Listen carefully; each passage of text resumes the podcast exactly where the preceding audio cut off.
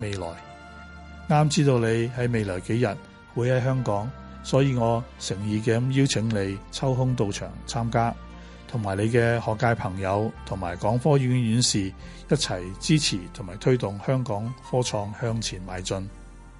最後喺呢度祝你同埋你家人身心康泰，你嘅晚輩立之，二零一六年九月二十四日。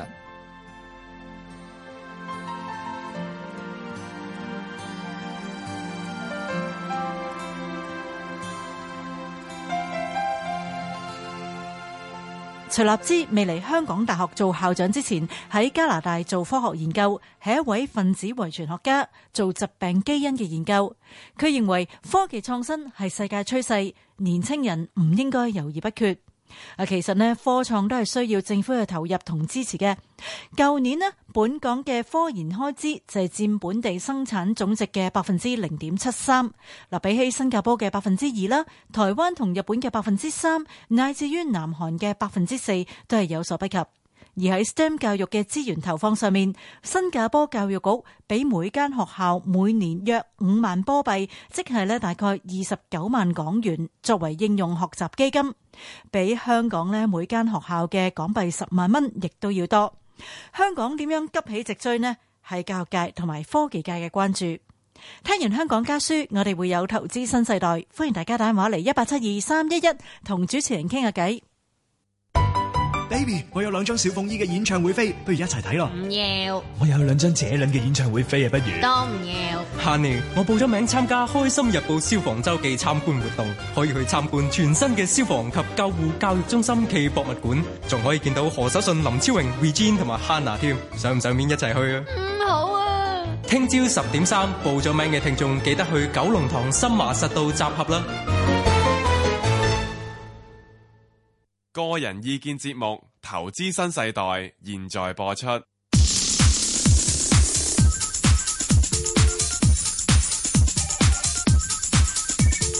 石鏡泉鄺民彬與你進入投資新世代。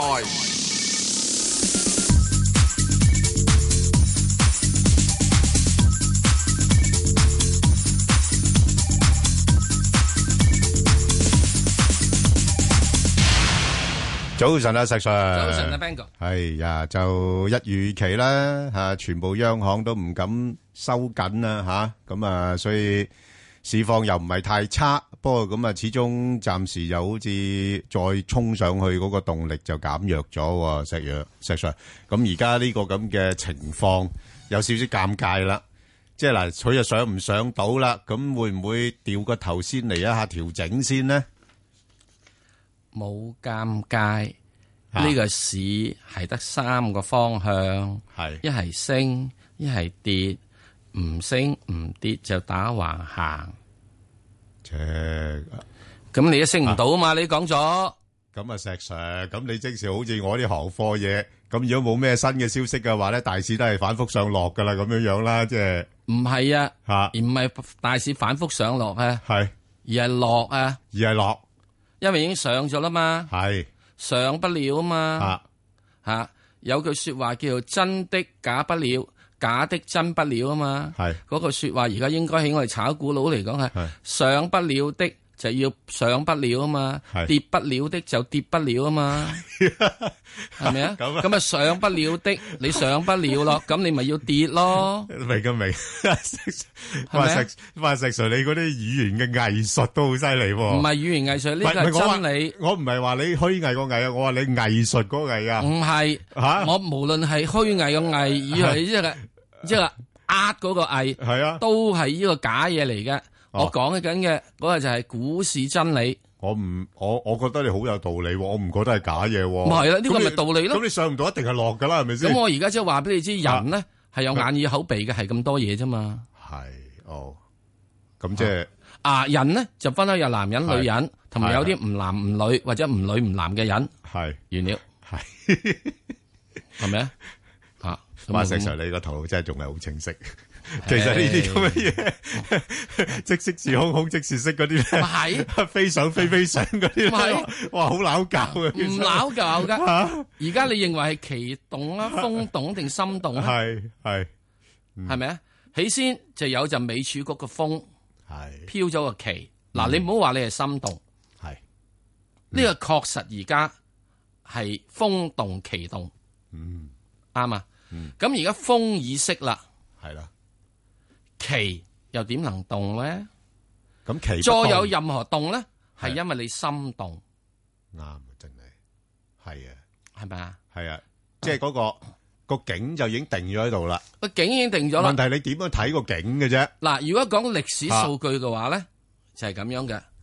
標普五百咧，過往一路嘅幾一年嘅表啊現都係美儲局如果唔加息咧，例升兩日，哦，咁啊好似都升完咯，嗯咁咪升完咯， 升完咯，係咯，你見到都開始都係咁都冇乜力上咯，係咁咯，係係咪啊咯？，哦， 嗱，只不過嗱，你而家諗諗，今次九月加息，市場已經預期啊，唔係可以講咁多啊。等陣我哋有個重磅人物叫做馮孝忠係啊嚟到同我哋講 Andrew，講係利息走勢啊。係呢個最主導講完市場講完講完，我喂講唔係完啦。阿石 Sir，我想同你講第二樣嘢，係就係咧誒，最近睇到咧嗰個港股通咧嘅淨流入咧係逆轉咗喎。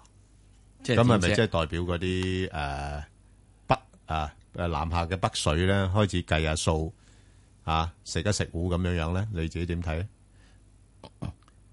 第一升咗咁多，好話唔好聽，嚇唔覺意已升咗，即係曾經係即係三日定四日升八百點，係啊你都應該要俾我唞唞啦，係咪啊？係咁呢只牛係由幾時升上嚟咧？啊個別股票係由今年嘅一月升，由二月升上嚟嘅個別股票係啊，譬如你仔仔四號仔嚇啊，呢、個嘅係九龍倉，係由今年嘅二月度升上嚟嘅。啊唔覺意啲股票都係喺呢個今年嘅係呢個誒六月二十四號，即係呢個 B X 之後嚇啊，即是英國脱歐之後，脱完歐股票唔甩歐，係繼續升上嚟嘅。嗯咁由六月升到而家嚟到九月三個月啦，唔係喎，同阿石 Sir，我覺得咧最近呢個市場咧好似用呢個港股通裏邊嘅資金嘅流出流入咧作為一個指標咁喎，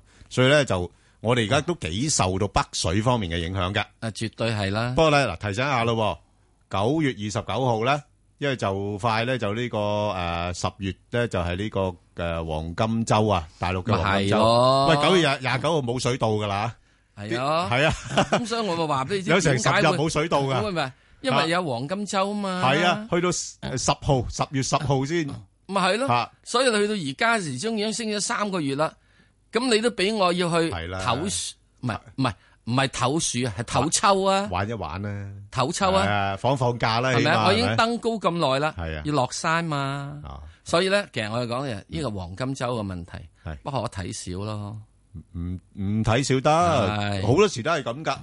上咁其年實一黃金周我哋其實呢靜個晒，啊黃金周去到而家呢度嘅嘢，你已經睇得到啲嘢已經開始慢慢嗯喐下喐下，係係唔肯上咯。係啊，唔肯上係咪啊唔肯不過上不過又誒後市又唔係睇得啊太差頭嘅先唔喎。係太太太啊，差因。為因為始終仲有深港通啊，系啦，咁啊，始終咧仲要有呢個有 MSCI 啊，係有 SDR 啊，係有啦深港通 SDR 啊，嗱好多嘢咁啊跟住仲要睇下呢個特朗普啊，係啊，係咪啊？係啊咁仲要會唔會睇下離晒譜咧？啊特朗普唔唔離譜噶，離譜唔啊，離譜，係就係佢，係 噶，我好中意特朗普噶，你好中意佢，係你你真定假？你係隻眼嚟咁俾你斬嚇，因為呢個世界咧係係癲人當道，呢呢個順應天意。哦，即係你即係話誒上嗱，我唔係態講奸人當道，哦，我知哇！你諗下美國美國美國佬嘅民意調查，佢竟然話特朗普係個可信度係高過希拉里喎。雖然政客都係講大話，不過我硬係覺得特朗普講大話，唔係佢佢佢講大話嘅藝術係高啲咯，佢眼比我好，唔係因因因為斬嘅，我唔斬㗎佢，係佢嘅眼生幾好真係唔㗎，斬嘅係啊， 啊！我咧就講大話就係真係唔眨眼嘅，我唔講大話就你眨啊，眼。調翻轉我知 啊，因為點解咧？因為講大話咧，你我諗都唔使諗 嘅，所以你眼唔眨，係咪啊但係如果你講真話咧，你要諗啊，你諗清楚係先啊啊，所以你係咁樣眨，其實個腦喺度閃嘅，啊所以我同特朗普係有啲嘅係即係共通點嘅，係啊所以我硬係中意我呢類咁嘅人咧，可以係當選總統咯。 ，OK，係咪好啦，咁啊，翻嚟再睇睇點情況啦，翻嚟就接聽電話啦，好。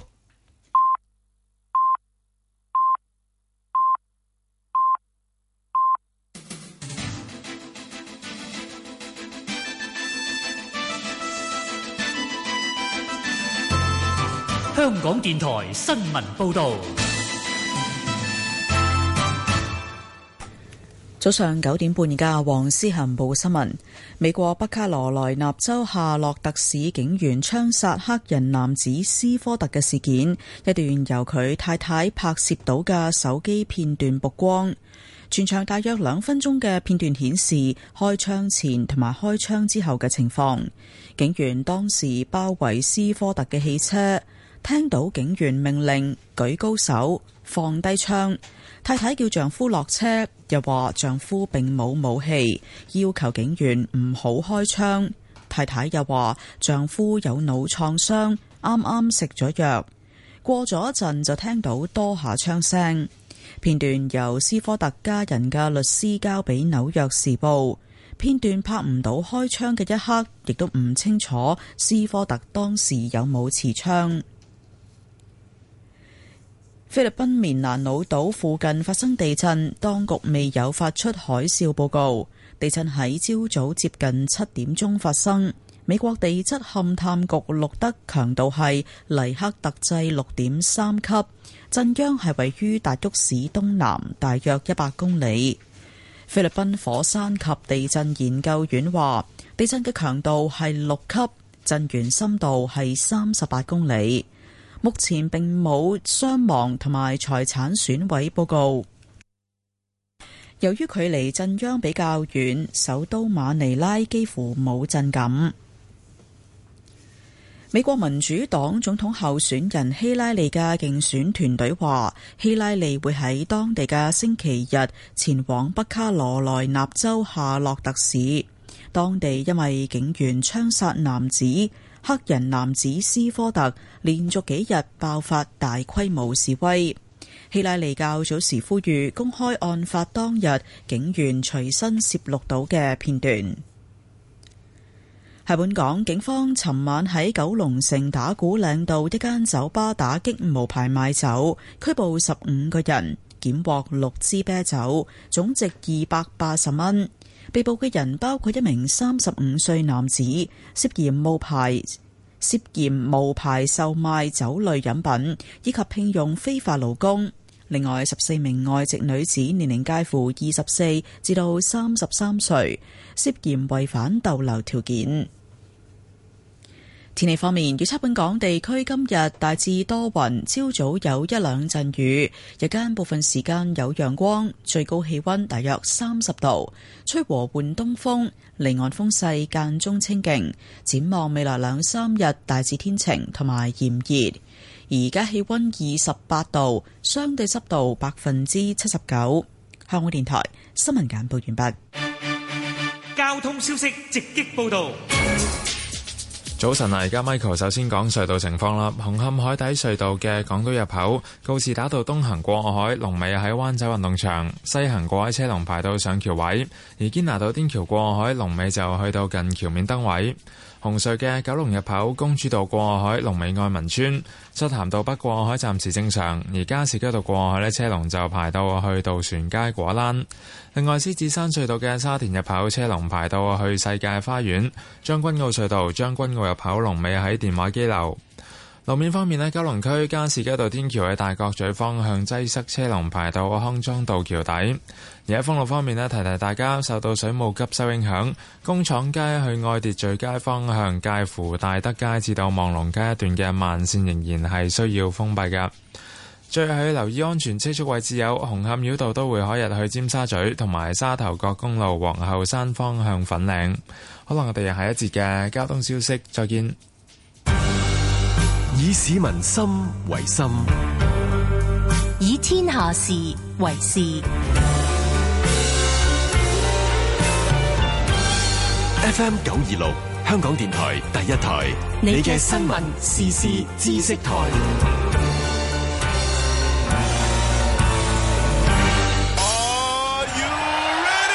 何君堯啊，官商鄉黑呢種咁嘅叫法咧，政治口號咧，好容易令到社會就有一種沸騰，好危險。尹兆堅，香港政治今日搞到咁啊，黑社會啊，由唔入流變成登堂入室，係邊個帶嚟㗎？選特首選舉，香港邊真係好邊個多去小桃園食飯啊？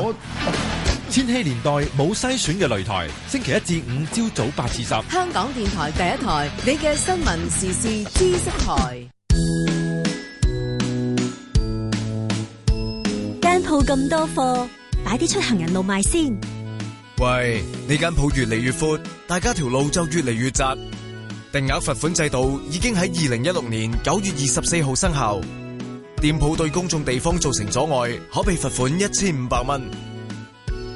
收起啲貨，條路闊啲，大家都行得舒服啲啦。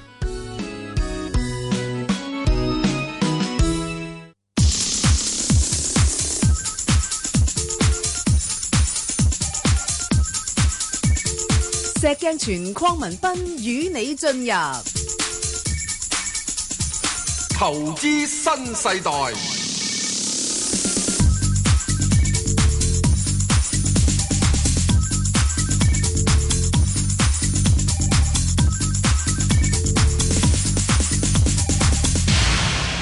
好，何太，好，誒喂，早晨啊，石 Sir，邊個早晨係。係誒，我想問咧，誒而家誒話個市開始調啦，嗯咁我誒應該誒，你唔好俾我哋影響。係啊，你你未聽我哋正話嗰啲發咗風之前，你係咪認為個市會升嘅咧？嗯誒都覺得好似差唔多頂頂地咯。吓，你點解會睇到佢會頂頂地咧？嗯因為見佢而家嗰個誒大陸嗰啲錢咧，開始好似誒入得嚟少咗啊。哦，買你你你都有留意啲錢入嚟少咗，因為只係聽阿 Bang 哥講話啲錢入嚟少咗就少咗啊。誒冇，我即係睇佢嗰啲誒滬港通嗰啲。啊哦，得好啦，嗰啲好哇透明嘅細 Sir 唔係每日唔都係有唔數字係嗱，即係咁樣講，係啊，即是話啊證，即係證明阿何太咧，係即係對個市場咧係有呢個係有做功課啦，有做功課，同埋係一個係有牌嘅係醫生，係啊，市場醫生，佢識得把脈，哦係啊，誒誒，我即係起碼把脈咧，你攞隻手出嚟，唔係攞隻腳出嚟。唔好意思，誒，我係證監會持牌人， 頭先 唔記得申 報啊， 誒，無牌代表，誒，誒得得好得，搞掂，好係繼續繼續係繼續好請請講咁恒我想大問咧，係我想問咧，如果係嗯咧，嗱，我見嗰個誒恆指啦嚇，咁佢誒嗰個盈富咧，就由年頭一萬八千幾，就嗯升到而家二萬四千幾，咁佢個波幅咧都成差唔多升咗五六千點，嗯但係佢國指咧就好似慢啲嘅。係啊咁如果兩者比較咧，如果我而家再誒入市咧，誒嗯即係呢個調整浪入。咁你覺得我買誒國指好啊，定係買恒指好咧？同埋誒買咧係邊個位入係比較好啲咧？咁同埋佢哋今年上嗯網咧又話去到二萬六啦，誒、國指又話萬一啦，咁其實佢哋大行啲報告信唔信得過咧？咁係細 Sir 點係睇啊你你嗱一，誒，首先同你講翻嗱，而家何太咧呢個係一個係絕對有高度水平係嘅嘅投資者投資者係啦，唔係投機者，唔係佢哋佢佢發問係引導我哋想講嘢啫嗱，一就係有關於我哋而家要睇翻咧，即係個即係南水北水呢個問題咧嗯係重要嘅。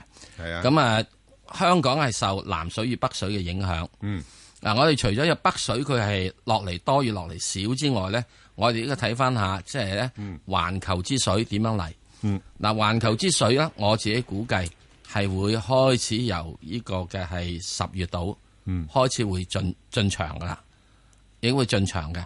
嗯佢哋會誒、呃、環球之水咧，的而且確係比呢個北水落嚟嘅時間咧，我自己個人睇係慢咗幾個月。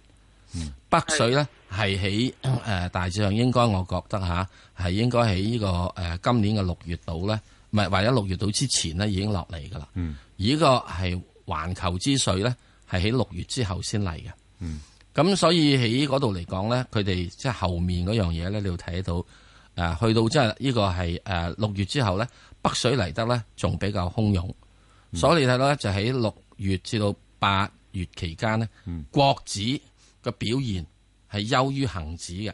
因為裏邊嗰啲金融類股份升得快啊嘛。係啦，金融類股份升得快啊。嗯咁因為國內啲北水咧，佢哋只係識得點樣互互股互港通咧，啊係只係會俾呢個點咧，係係誒互指啊，即係上證綜合指數，係對呢個金融股類咧，即係銀行股類咧啊係多嘅。嗯咁而佢哋嚟講咧，亦都好簡單。我橫掂都要揸住上面啲銀行股，我不如揸下下面啲銀行股啦。下邊都仲平一啲樣仲平啲。係咯。啊咁所以咧，我喺呢度亦都即係之前亦都喺呢度講過。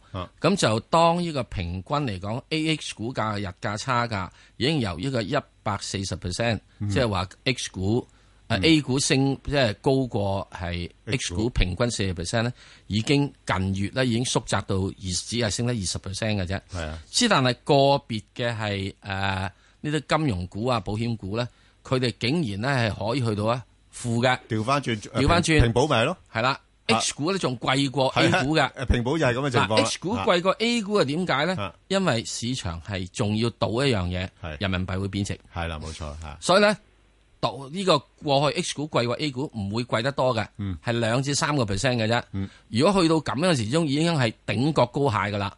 因為咧啲人只係賭人民幣咧嚟緊係只係貶值，每年都係貶值兩至三 percent 啫，唔會係貶值十個 percent 咁多嘅。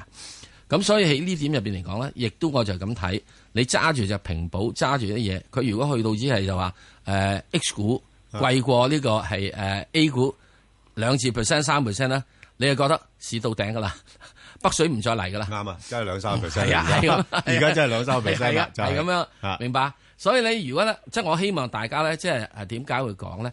我都希望趁住即係呢啲嘢時間講多少少，俾大家朋友咧就唔好淨係睇誒，你俾個價我啊，俾個價我啊。嗯，你一定要睇呢一樣嘢嘅個差思異路啊，你嘅思路點樣諗個市？咁同埋你睇邊點啲叫呢打股？走？係啊，嚇佢佢有個預示性喺度係啦㗎，，北水咧，你就睇只平保。係啦，嗱，跟住你又應該睇下南水，即係世界之最，你睇咩？睇下港交所。係嗱，只死人港交所咧，嗱，我話佢死人啦吓。喂，港交所好準㗎，係即係個市一見頂咧，佢就唔喐㗎啦，開始係啦落嘅添啊，嗱仲要同埋如果咧，即啊係死人港交所，我點解我今日話個死人港交所咧？咁咁詛咒性啊，你石 Sir。對唔住，我仲揸住個港交所你㗎你佢唔我升啊，我所以咪話佢死咯。係啊，我係啊，係啊，點啊？係咪啊？嗱，咁佢咧硬係去到即係二一一啦，二一二係啦 啊，就頂住呢度啦。係啦冇落力上翻啊嚟二零七啦。係咯嗱，咁你哋睇到咧，咦？嗱，即係啲環球之水咧，就好似暫時咧就係就縮唔一理縮啦手。，係就睇嗱定啲先。咁啊，北水已經頂角，係南水咧就港交所又即係不前。唔係，同埋阿石 Sir 你睇到咧，環球股市都好似都有短期見頂跡象，啦，好多開始回緊啦。誒，之但我又唔覺得咧會見頂得太多嘅。點解咧？嗯因為日本仔玩咗新嘢，嗯係玩咗新嘢，馬錢票係會啫嘛慢慢會之後走出嚟嘅。係咯，錢係會走出嚟嘅。咁啊，呢個誒其他度地方咧，誒環球唔緊要啊，我哋真係揾阿馮孝忠講啦。係啊，啊，咁喺呢點入邊嚟講，我自己覺得，你如果覺得喺金轉落翻嚟去買嘅話，我覺得係啱嘅。嗯，落翻睇嚟睇你之落後，幾多咧，石 Sir？誒哎嗱落多落少你都係要買嘅。哎係啊，落得少你唔買咧，佢湧翻上去咧，係你又追唔到係；落得多你唔買咧，之後佢就去去到之前齊頭啊，即係你嘅意思就係話咧，誒落嚟買就好過而家高追啦。對，啱，好。咁你要落嚟幾多咧？嗯我自己估計，不以呢個嘅係誒指數嚟到定輸贏。二八啦，我會以咩啊日子？係十月中啦，十月中啦，等呢個係阿北大爺開工先啦。係即係等同埋嗰啲黃金周過咗係啦，啦。黃金周過咗。係嗱，我我唔係以呢個指數嚟定輸贏嘅，即係我點知道啫？好似十月份有一啲重要會議啊，為出年嗰、個即係兩兩大不嗰啲嬲都會有㗎啦係啦，去到嗰啲11月有咩嘢㗎嗰嘛啲好多隻有炒㗎都咁而家 去到咧，我自己覺得就話用時間嚟去睇，係即係喺呢個買賣港股咧，我覺得係有兩樣嘢睇嘅。固然你一嗯可以睇呢個水平，睇、指數位；第二咧，你係可以去睇時間。嗱，點解我係睇有陣時指數位你唔係咁容易睇咧？我點鬼知人哋有幾多錢嚟啫？不過石 Sir 算啦，我哋第三季個股市其實已經好好㗎啦。唔係，我所以唔即係我話點解啊我幾時要睇時間同埋幾時要睇啊呢個咩嘢係？即係我唔知道人哋啲錢有幾多噶嘛。嗰個爆炸性啊！錢就好多，不過唔知人哋幾時嚟。係啦，錢就好多。人哋荷包人可以隨時撳住噶嘛。 嗰啲嗰啲內險萬幾億，唔係人哋隨時可以撳啊住荷包唔嚟噶嘛。嗯我我唔一定要而家買噶嘛。同埋佢點解要撳住荷包？佢認為個水平咁上下，佢咪撳住荷包咯。係啊，佢點咁解另要啊外佢點解落水落嚟咧？嗯佢亦都有一樣嘢，睇下隔離，阿隔離阿乜水佢炒唔炒啊？阿嗯乜阿水都縮手喎，咁點解我咁買咁笨啊？梗係大家落翻嚟先啦。好難交代啊，係咪啊？俾人鬧㗎嘛落翻嚟之後先，然之後先再去執。好嗱，去到邊個位執啊咧？我又唔知。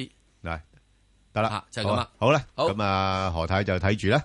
好，好，咁我哋再聽阿黎小姐，係咪黎小姐？係係啊係啊，石 Sir 係 Ben 過你你好好，。係黎小姐。係啦，我想問咧，咁誒，如果係咁，可唔可以再問多兩三隻股票啊？可以都冇人問，點知啊？你問五隻都得，好似都冇冇答過唔股票。係，佢只可以問多，因為啊啊200 200當何太當問咗你當一隻答咗啊所以總共係四隻。 OK，OK，得佢自己加埋之後，佢係四隻啊，啫。呢呢個阿阿石伯咧都難呃嘅真係。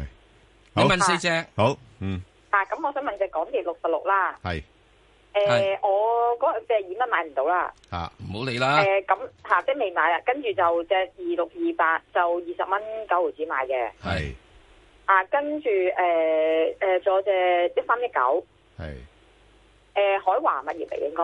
係我係話壓業嚟嘅，但係嗰只咧我好耐買咗，買成年嘅，嗰陣係五毫二買咗，但係我係你升買咗上成年去咪五毫，已經算叫買得短咯。係嚇五毫幾誒升咗上去又冇放過嘅，係咁啊我諗住睇長少少，睇下可以喺誒去到咩位嘅好嚇，跟住咧就誒誒仲有一隻誒誒九三九，係咁誒想問喺咩位可以買嘅？好。係啦，就係咁多。好，咁我答你頭嗰兩隻啦。咁啊，港鐵其實好簡單噶啦。咁誒、呃我有時都攞嚟呢啲大藍籌，我都攞嚟做啲買賣。咁啊、三幾個價位就走噶啦。咁咧就佢相對穩定嘅。哇，仲短線過我。係啊，好短線，我超短線嘅。誒、落到四十一個半我就買，跟住落上到四十二個半咧我就走噶啦。 嚇、咁所以暫時嚟講咧，佢係誒嗱，佢、跌唔會跌得好多噶啦嚇，大家都知噶啦嚇。咁啊誒，即係啲有啲人都貪嗰啲特別股息啊咁樣樣啦。咁啊，所以暫時嚟睇咧，你可以可以考慮下當個市況咧，即係我哋自己睇個市應該會需要做啲調整啦。咁如果有啲機會落翻去大概四十一蚊，你可以考慮。咁但係暫時嚟講咧，暫上邊嘅目標我睇咧四十四蚊咧就好大阻力。咁你可以作為一個參考。咁另外咧，見到最近人壽個股價表現咧係相對強勢，不過咧就已經係亦都短期做咗個頂位啦。嚇，因啊為唯一咧佢好處咧就係咧佢 A 股仍然都仲係高過 H 股咧係兩成嘅，咁呢個收窄差價呢個情況咧，我相信係會慢慢進行。咁啊，之前我同阿石 Sir 都講啦，而家都係十八廿二啦，啊嚇，即係講得都都都都幾準噶，石 Sir。去到廿二佢又回翻轉頭嚇，咁啊，所以暫時會喺二十蚊度度會有啲嘅支持啊，咁樣即係變咗就喺二十蚊啊，至到廿二蚊啊呢啲咁嘅位度上上落落先噶啦。咁啊，長線少少咧都係睇高一線一啲嘅呢只股票我自己嚇，咁啊食水搭埋頭頭先嗰兩隻啦，即係嗰啲海華壓業呢我話啲阿葉，你既然揸咗咁耐嘅時，因為五毫子揸咗之後，而家五五五毫四啦。你如果即係我當你五毫子揸咗啦，你剛才講咁啊，咁啊，即係佢應該要而家咧就應該就係你睇住五毫咧係一個即係關鍵位啦。咁我估計佢將會慢慢係應該會向翻上㗎，好簡單。喂，呢咁啊檔保嘢得唔得嘅咧？食水係佢之前曾經八毫啊嘛，係係之前都上緊八毫㗎，係啊咁。大佬曾經落到即即係毫係三毫子，當到落三毫子抵當啦。哇！阿阿石 Sir，佢之前八號嗰陣時係啲洪荒時期喎，冇乜所謂噶嚇，嗯呢啲都係到咁上下，係會炒轉就即係會炒轉噶啦嘛。 OK，OK，係。咁你八毫落到三毫，三毫嘅時候，你俾我上翻去，大致上即係喺六毫子都唔係好多啫，係嘛？咁即係十個 percent 到啫喎。咁佢五毫子揸就唔係十個 percent 噶啦，廿五噶啦。係好，咁啊係咪啊暫時目標睇六毫子暫時先六，毫子六毫子啦。好咁啊當然啦，你要睇住啊，四毫七七係點啊？四毫七，四毫總七之四毫七就要 cut 指示 loss 係嘛啦。好，咁啊，另外建行咧，建行就係呢個九三939九嚇，啊仲有少少日價嘅，係即係 A 股高過 H 股三個 percent 度。建行咧，而家都係六蚊雞到，見到呢、個呢、個咩啦，見到有呢個嗯嘅係誒誒誒咩啊？嗱，銀行咧唔同保險唔同嘅，係保險咧可以即係賣高少少，銀行咧係唔會見到有呢個係好喂可你好難見到有 H 股日價嘅。係啊，保險股可以係有，因為大家業務性質唔同。係銀行股如果見到日價嘅話，有兩樣嘢：一啲人癲咗，嗯；二底下一定有啲嘢。我系你哋唔知道，我哋唔知吓。啊咁究竟係癲定係唔癲呢？係啊，呢個你要睇當時嘅情況。係係如果你當時嘅大市都係咁升上去咧，呢、嗯個我當啲人癲咗。之但如果唔係，淨係佢自己一支毒瘦咗落嚟咧，就佢自己有嘢。即係好似你中銀咁，哇整單咁嘅嘢你派下特別股息咁，我唔同咯。因為點解咧？因為現在好多樣嘢，而家國內現在做緊係債轉股同埋做所謂 CDS，得唔得咧？債轉股你睇得唔得？嗱，CDS 咧雷曼爆破就因為 CDS。你驚佢做得唔好啊？我唔知。喂，咁人哋有有有 No 學誒學咗嘢啦嘅喎。啊我我認為咧，全世界咧有呢個係四大民族，都係好適宜經商嘅。係一個係印度人，一個係以色列人，一個係中國人。哦，啊，中國人都得係哦，商者奸也。哦，你諗下，啲樓都可以俾你夾成咁啊！哦，豬肉都可以啦，搞成咁啊！係，咁啊係喎。佢你哋唔好，佢你唔哋好有錢揾佢就會你唔好呢個即係係咯頭髮可以做豉油，你點能夠低估中國人個轉空子嘅係係啊空手套白狼即係你嘅本領你就誒用意就良好， 但係個結果就如何咧？就唔知啦，真係嗯係啦，係啊。咁啊，另外仲有一批嘅咧就係點樣咧？即係啊另外有一批人呢，就全世界嘅黑社 會。好，快啲答答答答，講得太多嘅無謂嘢咁啊！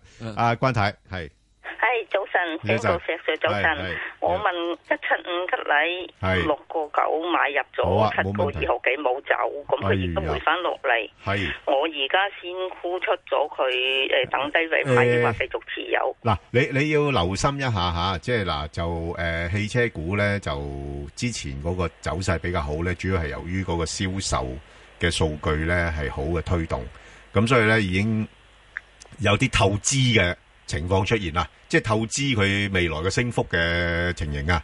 咁啊，所以咧，其實暫時睇咧，佢似乎喺七個三嗰度咧，係開始形成嘅一個頂部啊。吓咁誒，再加上咧，即係估計咧，即係誒跟住嚟嗰誒幾個月嗰啲嘅數據咧，誒、可能冇之前咁好噶啦。咁我驚住到期時咧，啲投資者會借嗰啲數據咧，作為一個借口咧嚟做一啲嘅獲利回吐嘅一個借口啊。咁所以你誒睇睇啦，暫時嚟講，我覺得佢又唔會話跌得太多住嘅。即係如果誒咁我如誒誒，我想問一聲，誒咁我如果係問一問阿石 Sir，誒如果係我誒而家沽出咗，我低位乜嘢價錢買翻咁咧？誒、呃你現在呢個位呢，我就唔認為你可以去沽出住。咁我覺得你可以禮拜一下個禮拜度睇睇，佢可唔可以上翻七個一？如果上七個一呢，就喺七個一位附近沽咗佢。下面呢，你要睇翻就喺六個誒、七至六個六度買翻。唔該晒， OK，唔該好晒兩位。得唔使好，阿、李小姐，早晨啊，兩位早晨，係你好咁。我想問一問個恒指咧，佢下個禮拜诶，熄心機啊，唔該你，係比較上個诶回響比較大啲，係哦，佢誒下個禮拜嗰幾日咧，會唔會跌到二萬二千七個位啊？咁同埋我想問咧，佢我聽到誒、呃即係睇報紙咧話九月份九月尾咧有個誒、呃基金季結嘅，咁佢誒嗰啲即係月尾嗰啲時間又會唔會升翻上嚟咧？咁同埋我想問咧，一一七一咧誒邊個位買好啲啊？哇！你問咗好多條問題喎、你只係揀一個。咁我唔問一一七一，我最緊要問恒指，因為我買咗紅晶嘅，琴日。好，誒、 紅證嘅話咧，會唔會落到去即係二二七呢個位咧？就你要睇個時間。喺禮拜一嘅話，我估計佢唔會落到二七咁多嘅啫，頂籠落到去二三四度啦。啊，咁啊，即係唔見咗二百點度啦。咁樣，如果係真係落嚟嘅話嚇，咁之但亦都有樣嘢咧，你一定要睇翻就係話，誒、喺現在呢一位咧，你要睇住係結算期，大户亦都睇住結算期。嗯。所以喺呢點入邊嚟講，點解會話即係喺呢幾日難估咧係啊？就因為兩邊嘅好淡有大户，同埋有季結啊嘛，同埋季結做咩係啊嘢？大家做緊嘢同埋，所 以即係你再跟住上面嘅高位，我估計就唔會太多嘅。下面再落嚟嘅話咧，我估計即係起先初步初步第一個位咧，應該落去大概可能二三五度，二三五度。即係我而家同你講好好短線啊，短線就即係去到禮拜一，禮拜一度啊，就咁啦。啊，講完。好，咁啊，再聽電話啦，阿黃小姐，诶，唔該，我想問二三零三㗎，係我三個三毫七買咗，我睇下佢去到翻我個家鄉，我聽電話，我聽收音機啊，唔該你。好啊，好啊，好啊，嗯，好，咁啊，咁呢個股票咧就係呢個二三零三咧， 就係呢個恒興黃金。咁啊，從事呢個開採同埋加工嘅業務啦，咁就但係嗰、個誒、呃、規模就唔係話太大嘅啫嚇。咁啊，大概係二十四億嘅一個市值。咁啊，暫時睇咧個股價呢排個金價咧就稍微誒、呃做翻好少少啦，不過就似乎個幅度就唔係好夠啊。咁所以佢喺而家呢個水平咧，大概兩個半到咧喺度整固。咁啊，如果金價稍微做好啲嘅時候咧，佢有啲機會上翻兩個七啊、兩個八咁上下。咁所以暫時咧就可以即係捕捉下啦，即係可以喺翻誒兩個半至到兩個七呢度咧做一啲嘅買賣，因為佢唔係一個主流嘅金礦股啊，即係個成交咧就唔係話太多嚇、因為即係好多人即係如果要買都買嗰啲主流嗰啲啦嚇，咁、所以誒、呃即係睇住個位嚟做啦。好，再聽電話啦。好，係劉婆婆啊，系啊，阿你好阿阿石生啊，阿阿湯 Sir，你哋好啊，係係啊，我退咗休誒嚇，誒咁我就老人家有少少錢，我又唔係多，有三十啊萬到，嗯就想買只股可以收息，唔知買邊只好，就係唔知買只中銀收息好啊，定係買只匯豐擺喺度好咧？誒嗱、 我就咁樣嘅，即係我不嬲咧，我就如果你覺你你收息嘅話咧，我就覺得係最穩妥咧，就唔好買單一嘅股份啦。咁咁、就可以買只盈富基金二哦，幾多號啊？八零零嚇嚇二八零零咧，而家都仲有三厘幾嘅息俾你啦。咁同埋裏邊咧，佢、吸引嘅地方咧就係頭先你所講嘅股份咧，佢都有嘅。吓、 即係佢有匯控啊，佢有中銀啊，诶、甚至乎佢有騰訊啊、港交所啊，咁哇，你買一隻基金，你就可以擁有咁多呢啲名牌嘅股份，係嘛？哦，吓、咁我幾多錢入好啊？唔該你。冇冇所謂㗎，即係如果诶 唔唔唔緊要，你如果就諗住揸住我嚟一個睇比較上中長線嘅話咧，因為我哋覺得今年嗰個市況咧，應該都係未見頂嘅。哦，啊揸幾年都唔怕，我我我我我啲錢買晒佢都得。诶、我覺得如果你話當一個買一個基金咁樣樣，我覺得都冇乜所謂嘅，因為頭先講嗰啲股份你都即係都有喺裏边噶啦，係咯、哦好啊好啊好嘛，即係多當謝買你當買投資基金咁樣樣咯，係啊，好嘛。我三十萬買晒佢嘅，我嚟收息都唔緊要，幾年內都唔緊要誒、喎。呃即係如果你話誒誒，如果可以咁，你可以話誒考慮下啊其他將部分買其他嘅一啲嘅市場嘅基金，我哋分散風險啊，或者買啲買啲誒誒債券啊咁樣樣咯嚇。誒、短期咧，由現在去到今年年底咧，你買盈富基金 O K 嘅。嗯，踏入二零一七年之後嘅上半年咧，盈富基金都 O K 嘅。嗯，所有股票都 O K 嘅。我一路都係講喺好多年之前講，係二零一七年之後，係六月到之後，我對大市係有所擔心嘅。係啊，咁嗰陣時我咧，嗰陣時講就認為，如果嗰陣時嘅市真係唔覺意癲咗上去嘅話，應該係出清走人嘅。係咁呢個咧就係大致上，即係係喺雷曼爆破之前，我已經約莫係咁估嘅。咁啊、因為我嘅估嘅時鐘係用一個係環球市場嗰個經濟增長率、係誒時間週期同埋 business cycle 嚟到估。咁喺呢點入邊嚟講咧，即係我自己講就話，冇一隻股票係可以所有退休人士，我都開始講多次，冇嗯啊一隻股票可以揸三十年嘅，唔好咁諗。誒、能夠揸得上呢個係兩年三年已經係好嘅嘢嚟嘅。所以唔係，我我基本上我係同同意阿石啊 Sir 嘅睇法。我我自己對個市況其實我係有不安嘅，係，嗯所以我都唔會啲股票咧係揸揸死佢對對唔對走㗎。啱啦啱啦係咪即？因為你唔知道而家市場咧，佢誒個資產泡沫嚟㗎嘛，咁幾時會爆破，大家都真係唔知嗯即㗎。啊係我自己估計咧，就係即係去二零一七年係一個比較兇險嘅年。係啊，好唔好啊？係啊，所以我覺得你個組點解我頭先都口窒窒唔敢叫你買晒嗯所啲以嘢你呢你話你話叫話係咪全部揸晒佢咧啊咁樣？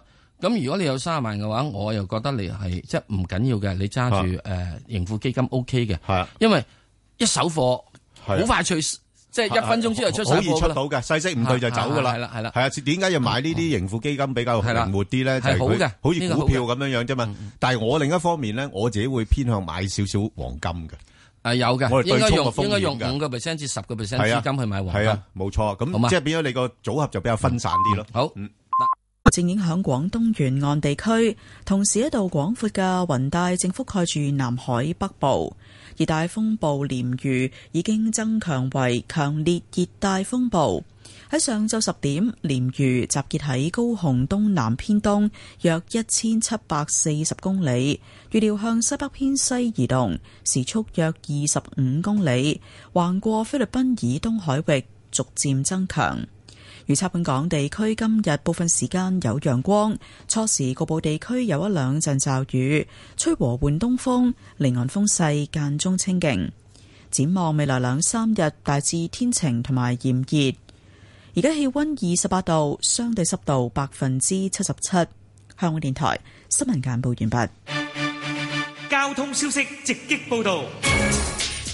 早晨啊，而家 Michael 首先講隧道情況啦。紅磡海底隧道嘅港島入口告士打道東行過海，龍尾喺灣仔運動場；西行過海車龍排到近上橋位，而堅拿道天橋過海暫時正常。紅隧嘅九龍入口公主道過海，龍尾去到愛民村；漆咸道北過海同埋去尖沙咀方向車龍排到蕪湖街；加士居道過海龍尾就喺渡船街果欄。路面方面呢，港島區干諾道中東行去灣仔方向，近住大會堂一段擠塞車龍排到去國際金融中心。封路方面，提提大家呢，受到爆水管影響，喺荃灣嘅沙咀道去大窩口方向，近住鹹田街一段嘅慢線仍然係需要封閉㗎。特別留意安全車速位置有清水灣道正直之去大清、青山公路中山台方向荃灣，同埋沙頭角公路皇后山方向粉嶺。最後，環保署就提醒你唔好空轉你汽車引擎。交通督導員同環境保護督察可向違例司機發出告票㗎。好啦，我哋下一節嘅交通消息再見。以市民心為心，以天下事為事，市民心為心，以天下事為事。 FM 九二六，香港電台第一台，你嘅新聞時事知識台，知識聯繫你與我。睇電影好多時會令我對夢想有更深嘅體會，因為電影可以將不可能變成可能。每個人都需要有夢想，有夢想先至有希望，所以我會繼續睇電影㗎。我係邊個？我係電影兩面睇嘅主持李思維。香港電台第一台，你嘅新聞時事知識台。空氣好咗、喎，係啊，政府推出多項措施，令一般空氣質素最高改善咗三成有多，路邊空氣質素亦改善近三成。環保署喺二零一四年逐步淘汰八萬幾架老舊柴油商業車，依家淘汰咗成四萬幾架啦。香港仲係亞洲首個強制遠洋船泊岸轉用低硫柴油嘅港口添。空氣清新啲，人都健康啲，一齊嚟改善香港嘅空氣質素啦！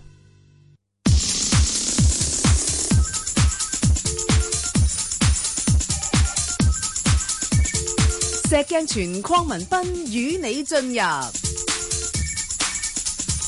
投資新世代，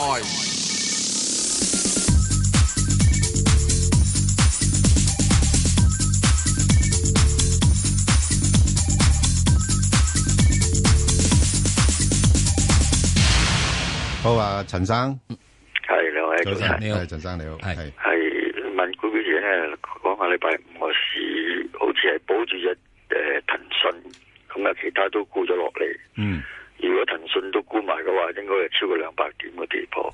係啊，啊咁誒，即係禮拜你-你咪講講咗咯。下個星期啊？你講咗咯。下個星期咪落返，誒，300-400點咁咯。係咯。係啊。係啊，借勢做啲調整㗎啦，要。因為你睇到禮拜五呢，其實個情況頭先呢，誒，啊，啊，啊，啊，啊，陳生都講咗係嗰個重磅嘅啲股份晾住，但係其實好多股份開始調緊㗎啦。係啊，係啊，嚇。好多二三線股都沽咗落嚟嘅。系啦，冇錯啦，所以有時你唔好淨係單睇騰訊啊，騰訊 呢只股份係有啲啲诶，令到個市場可能有會会误導嘅吓。好吓，咁你想問咩問題咧？誒嗰一隻三九九三啊，係落陽木，係啊，落木係嗰 A A 股好犀利喎，高過係啦 H 股係百一百六十個 percent，喎係啦係啦，但係唔多升嘅喎。係啦，推佢唔喐喎。係啊，因為升咗好多啦，已經。阿石 Sir 點睇升咗好啊？多係啊，石 Sir 點睇啊？呢只股份？呢嘢喺今年年初嘅時之中，或者應該喺舊年年年，舊年即係應該喺舊年度啦，舊年年初啦吓。咁、時中咪去過即係一毫子嘅吓，而家、過過百咯喂，石 Sir，呢只股份你知唔知佢十送二十紅股噶？你要計埋呢個因素落去，你唔好就咁睇而家個幾人錢喎。 係，喎。咁你有啲送完紅股之後，嗰啲都係變溪錢噶嘛。哦，咁啊係，咁佢佢都咁而算家呢個都起碼都仲係即係係有呢個紅紙俾你使係啊嘛，仲係使得噶嘛。有啲送完之後嘅時都冇用㗎。所以我意思話俾你聽，其實呢只股份咧已經係誒短期裏邊升咗幾多下啦，所以佢係咪啊好似冇乜力再上啊啦。佢由呢、個去到呢、個即係最低下最低嘅時鐘九毫子，你唔好理佢點樣送完送剩都扣完細之後，個、成本價人哋九毫子啦，係啊升到個八啦，咁啊 double 咗有咁滯，咁你仲唔去呢個咩？一啊仲唔去到即係要唞唞唞唞之後啦，唞唞之後就要睇翻點啦，睇下個六啊個半啊有冇一手啦。嗱，如果個六個半有一手嘅話咧，咁、我又講講啊呢隻嘢又可以係大茶飯㗎。因為細細粒容易食啊嘛，好簡單啊，各六個半成，嗯俾你升翻去呢個兩個半，好冇 啊？幾時升到啊？咪幾時升到啊？咁你都睇到嘅時鐘，佢由呢個九毫子升到個八，都用一用一年幾兩年啦。咁你後面你唔睇翻年幾兩年嗱？不過我又咁睇喎，好難講嘅喎，呢啲係神經刀嘅喎，嘭一聲咧，嗯，係可以兩個禮拜，扎扎扎扎扎，每個禮拜同你升呢個廿個 percent、三十 percent 得嘅喎，不升完兩個禮拜就掛晒。哇！咁即係個幕後功力比比比比陳上喎。梗係啦，呢啲嘢就係因為你有個 A 股喺度嘅時，所以我哋如果一去喐嘅話，點解唔喺度炒啫？你而家你睇到國內嗰啲嘢，哇！連伊利啊都俾人呢個舉牌啊，拆你骨啦啲牛奶，係咪啊？啲保險公司幾多錢啊？嗯，好啦，用乜嘢？佢拆骨啫嘛。好啊，咁啊，多好謝嘛晒陳生。所以呢隻係嘅嘢咧，好唔係唔好睇，好啊留心。好即係嘭一聲，如果突然之間有咁飆咗上去兩個半嘅話咧，兩個禮拜先係達到吓，收工 f 呢度收工。好嘅，好，咁我哋再聽下啊好嘛好吳小姐電話啦，係吳小姐，係早晨，早晨，你好，我想問係。九八一可唔可以等到一蚊先走啊？呃誒，嗱，你等到1蚊呢，就我覺得，誒，嗱，佢有啲機會嘅。不過呢，佢就真係逐級逐級上嘅，呢個股份。嚇，即係佢嗱，佢而家，啊，喺八-八毫半，呃嚇，八毫半嗰度呢，佢形成咗個，誒，平台呢，咁就喺返大概八毫半啊，至到九毫半呢度上落㗎啦。咁啊，之前呢，你睇到佢係七毫半至到八毫半㗎嘛。啊即係佢-佢好似係一毫一毫咁樣推上去嘅。佢成日都八毫八八毫九，就回啦嘛。係咯所以所以其實呢只股份嗱，我如果我係你咧，我就中意啄啄下嘅。下嗯下，因為我我捉到路啊嘛，我睇到佢個勢咧係有一段時間咧，佢係喺個幅度裏邊度上上落落咁樣樣嘅。係係啦，咁變咗你就睇睇啦，即係暫時睇，似乎九號樓上佢唔係好想俾佢上住咯。即係一蚊，今年都未诶，唔係今年一蚊就或者有啲機會嘅，即係尤哦其是你都知道呢只股份咧，即係有時嗰、個呃即係诶沪港通嗰度咧吓都有啲資金買埋呢只股份嘅，哦係哦係嘛，所以佢係值得留意嘅吓。咁、最最主要咧，又係佢因為佢個市值有都有翻咁上下 size 啊嘛，嗯三百七十五億吓，咁、所以嗯诶。呃即係等埋今年都得㗎啦。誒，等埋今年都得嘅，冇所謂嘅。你唔中意走出走入，你咪等埋今年咯。啊係咯，佢係咯啊，驚下都賺少少先走。系啦，好啊，冇問題啊，吓好，OK，好，好好唔使，好，拜拜，诶，诶，張女士係，係唔該你啊，唔該你啊，石 Sir，你兩位好啊。係誒你好我我換八隻得唔得啊？換誒四五一呢隻血因新能源，好，四五一係唔該晒你啊！好我好高買㗎。得冇問題，係 咁樣咧，八號又買，四號又買啊，買二十萬咯。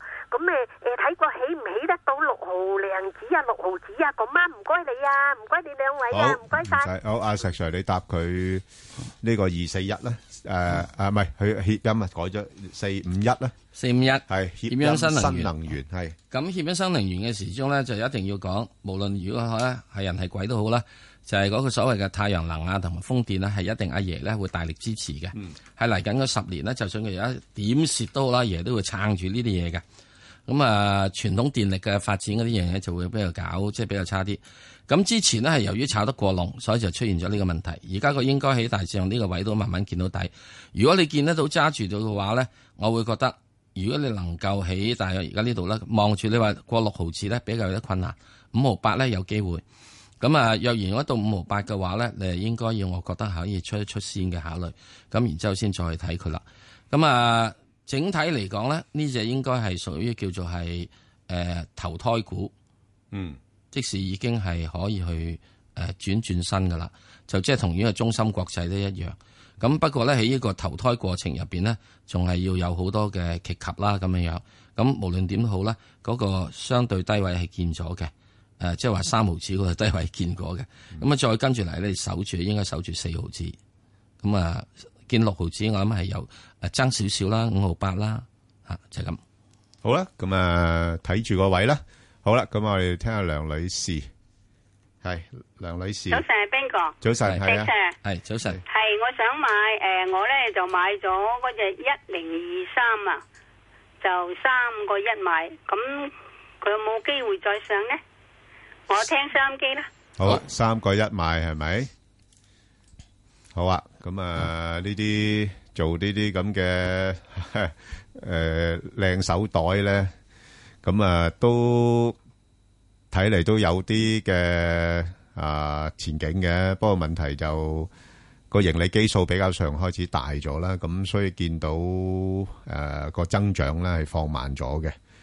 咁但係呢間公司起碼睇到過去嗰個盈利嘅記錄咧，都仲係幾好嚇。咁啊誒，亦、都有派呢個特別股息啊咁樣樣啦。咁所以令到股價咧啊最近都升咗上嚟。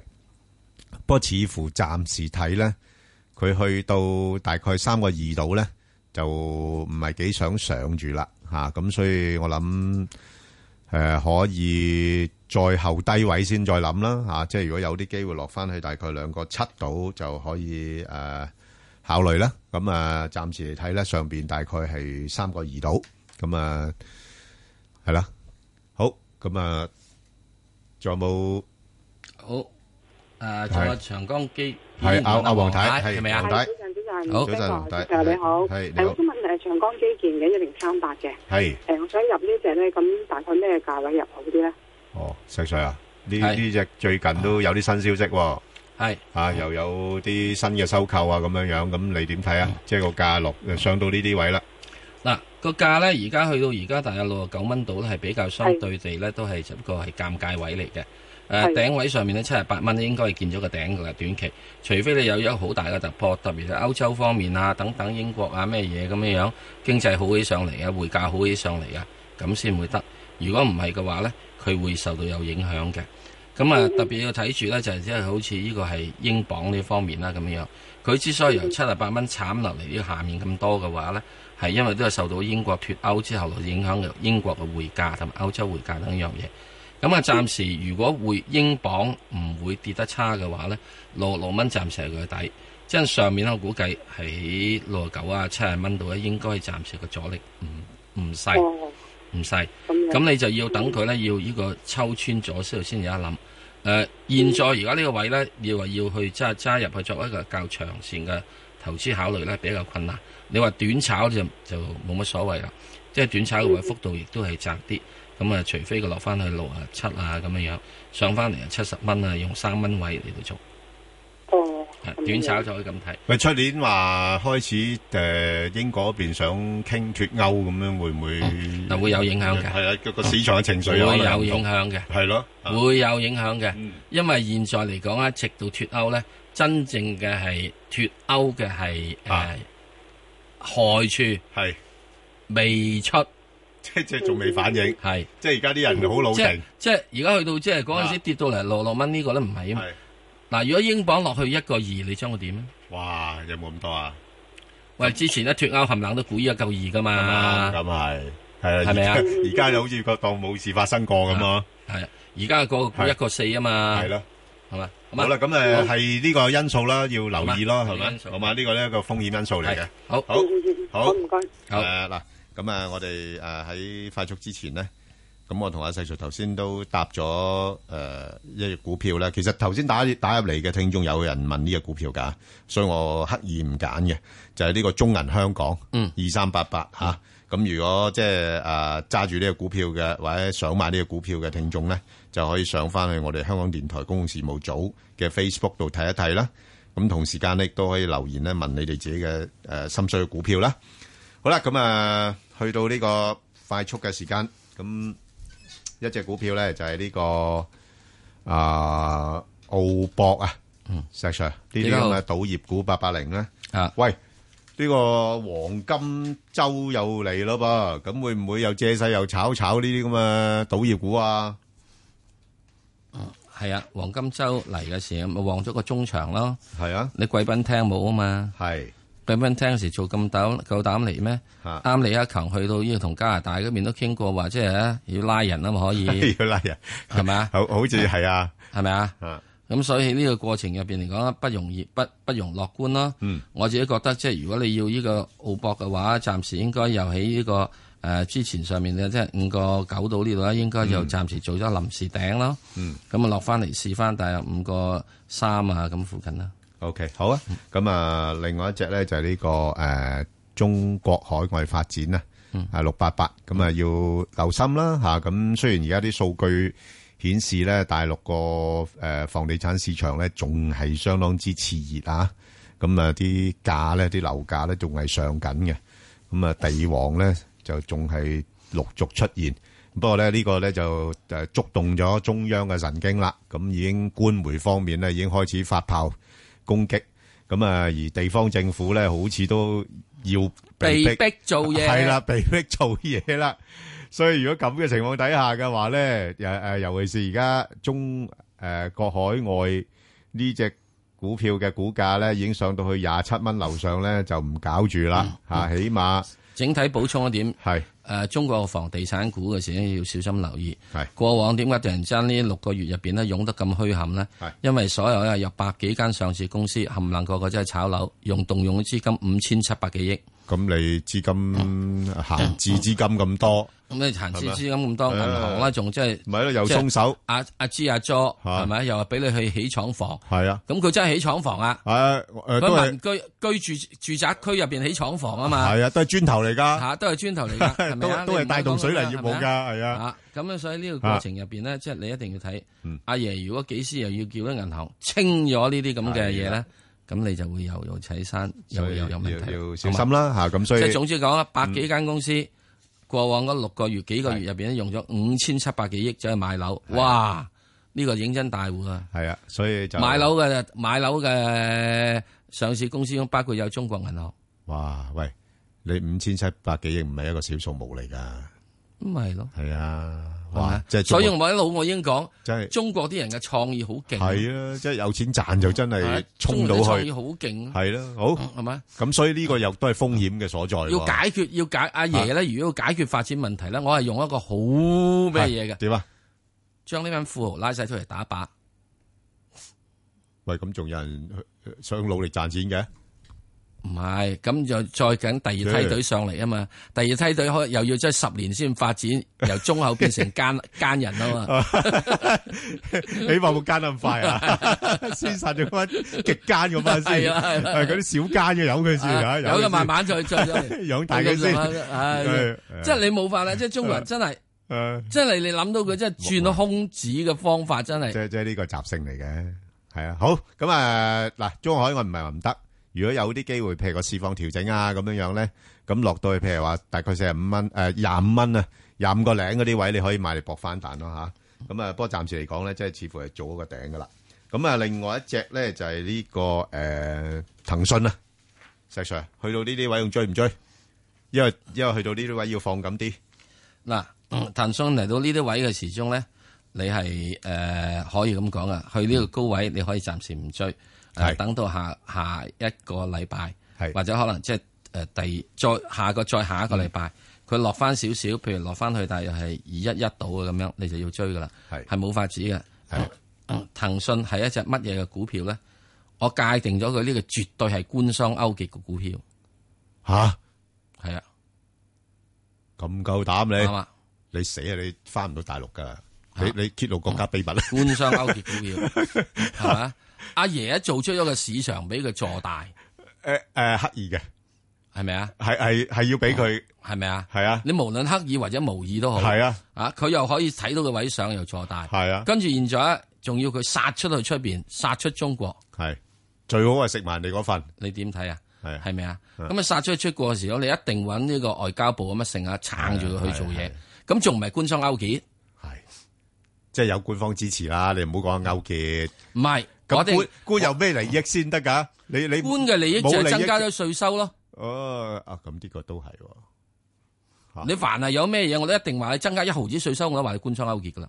哦，咁你呢個雖然股東可以賺好多，係咁，你呢個勾結就係好商業化嘅啫。係政府都係官商勾結係㗎咯啦，即係即係冇咩道德成分喺裏邊嘅。阿布殊嗰陣時去日本啊啊，啊啊啊啊啊小布殊啊啊老布殊去日本嗰陣時，唔係小布殊去日本啦，食到嘔啊，都係帶住二百幾個商界團代表去日本啊嘛，傾生意啊，不過揾錯咗碼頭啫嘛。嗯好啦，係嘛？咁啊，另外咧就一隻咧就係呢個惠利集團啦，八零幾六多，八零六不嬲都講噶啦，呢、個股票咧就跟大市跟得好貼嘅，即係當大市咧要向上試高位嘅時候咧，佢就快過大市去試係高啊位嘅。嗱呢只又另外一隻啊，港交所之外另一隻係啊，另外一隻即係領頭羊嚟嘅，即係你睇住呢兩隻咧，如果佢回嘅話咧，就代表個市差唔多嗱又到頂。大家如果要睇呢領頭羊嘅話，歷史係有個教話俾我哋知嘅。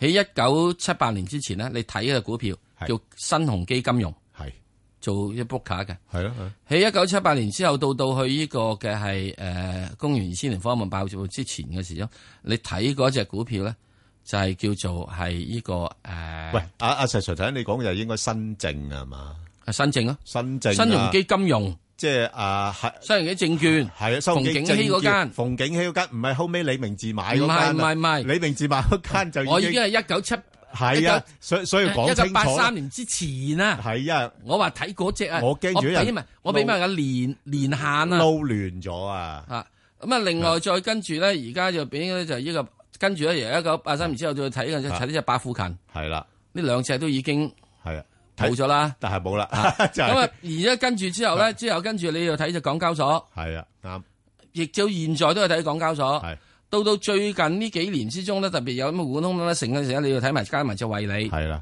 嗯，係咪啊？你跟住咧就睇呢啲領頭羊，係啊，除咗睇指數之外，仲有睇呢啲領頭羊，咁你就即係。好啦，咁啊，如果你話呢轉嚟講咧，就已經又係試咗高位噶啦吓，係啦，即係打上去，即係激咗上去咧，成日激之星啦，激咗上去八個八之後咧，而家就輕開始回翻落嚟啦。如果未入嘅話，可以等佢落翻去大概七個半、七個六咁上下啦，咁就可以考慮一下吓。好啊，咁另外一隻咧就，哎呀，極度落後嘅呢隻就係呢個四八九呢個東風集團。石 Sir 點睇啊？呢只嘢又係人車佢車吓、人哋又棒棒聲喎，即係咁，人哋係人見人愛，車見車 載。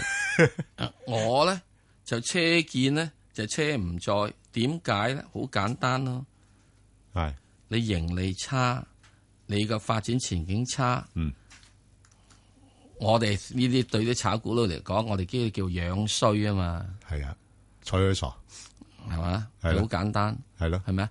當一眾嘅汽車股都叭叭聲去上，你炒股佬跟紅頂白啫，會唔會呢啲疏忽咗呢啲咁嘅吓？好啊中無厭啊，咁你咪中車你咪車咯，啊係你車咪車咯，我唔阻你啊， 你又你又唔車啊坐，你又唔上車啊？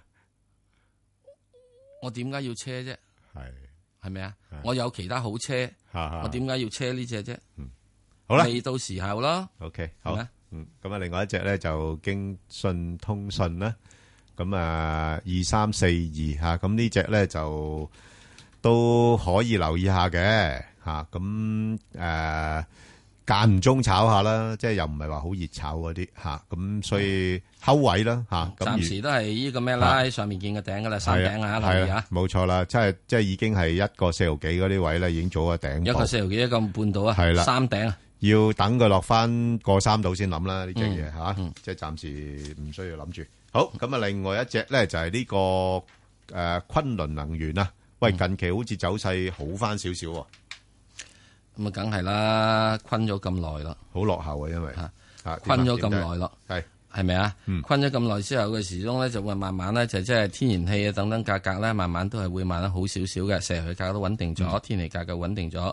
咁應該短線嚟講咧，起大約五個八啊呢啲位度咧，就暫時有個低位。嗯咁啊，上面嘅阻力位咧，就應該喺呢個六個二度，升穿咗六個二咧，可以諗諗。嗯咁啊、不過如果而家呢度咧，你再去諗佢嘅話，都唔係唔可以嘅。係逢低吸納係可以有誒、呃有啲啲嘅好處嘅，衰在佢周息率差啲啫，係啊。得一厘度。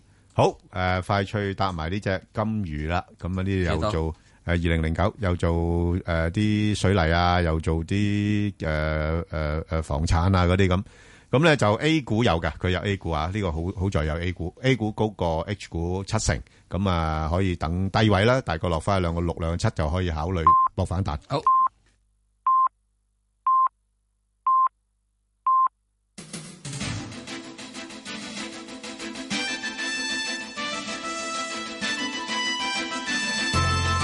香港電台新聞報導，早上十點半，而家黃思恒報嘅新聞。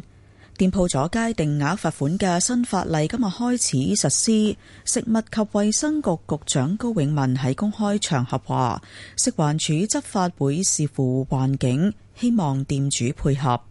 佢預期執法可能會遇到困難，當局除咗培訓員工處理，有需要嘅仲會揾其他部門幫手。對於會唔會有緩衝期，高永文話：過去幾個月，特別係最近嘅幾個星期，政府都有宣傳教育，相信店主明白法例規範。民建聯主席李慧瓊話：民建聯傾向唔派人選立法會主席，佢自己就考慮選內務委員會主席。經民聯盧偉國認為，上一屆嘅內會主席梁君彥經常擔任大會代主席，有足夠經驗出任主席，自己就希望競逐財委會公務小組主席。李慧瓊同盧偉國都話，希望建制以及泛民協商分擔各個事務委員會嘅主席職務。民主黨胡志偉話：民主黨一定會派人選大會、內會同財委會嘅主席，人選下個星期三之後決定。佢話無論輸贏，都想主席選舉有競爭性，候選人要交代處理議會事務嘅手法。建築測量、都市規劃及園境界後任議員姚松炎話，同幾名泛民功能組別議員組成嘅專業議政聯盟喺下個星期召開第一次會議。姚松炎話唔會捆綁投票，但係會就包括退休保障以及改劃綠化帶等議題，提供不同嘅專業意見俾市民參考，希望提高議政水平。姚松炎接受專訪時話：上任之後首要推動中土先行，認為政府唔應該因為驚咗鄉紳破壞綠化帶。佢又促請政府就橫州事件重新展開由下而上嘅諮詢。美國總統選舉嘅第一場電視辯論下個星期一喺紐約州斯特德一間大學舉行。民主黨候選人希拉里喺電郵向支持者話：今次係最重要嘅政見辯論，佢無法摸得透共和黨候選人特朗普會以乜嘢形象出現，亦都預期對方會展開人身攻擊。特朗普就計劃喺當地嘅星期日全日暫停競選活動，為辯論做準備。天氣方面，預測本港地區今日會係部分時間有陽光，初時局部地區有一兩陣驟雨，吹和緩東風，離岸風勢間中清勁。展望未來兩三日，大致天晴同埋炎熱。而家氣温二十八度，相對濕度百分之七十六。香港電台新聞簡報完畢。交通消息直擊報道。早晨啊，而家 Michael 首先講隧道情況啦。紅磡海底隧道嘅港島入口，告士打道東行過海，龍尾喺灣仔運動場；西行過海車龍排到去波斯富街，而堅拿道天橋過海，龍尾就喺橋面燈位。紅隧嘅九龍入口，公主道過海，龍尾愛民村；漆咸道北過海同埋去尖沙咀方向，車龍排到蕪湖街；加士居道過海，龍尾就去到渡船街果欄。路面方面呢，港島區干諾道中東行去灣仔方向，近住大會堂一段擠塞車龍排到去國際金融中心；而喺新界呢，西貢公路入去西貢市中心方向，現時交通繁忙嘅慢車龍尾去到近康湖居。封路方面，提提大家受到爆水管影響，而家喺康利道近住觀塘公落官立中學一段呢，係要實施單線雙程行車，經過嘅朋友請你留意。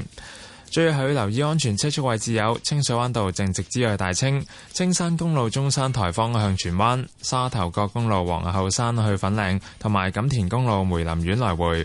好啦，我哋下一節嘅交通消息再見。以市民心為心，以天下事為事。 FM 九二六。香港電台第一台，你嘅新聞時事知識台。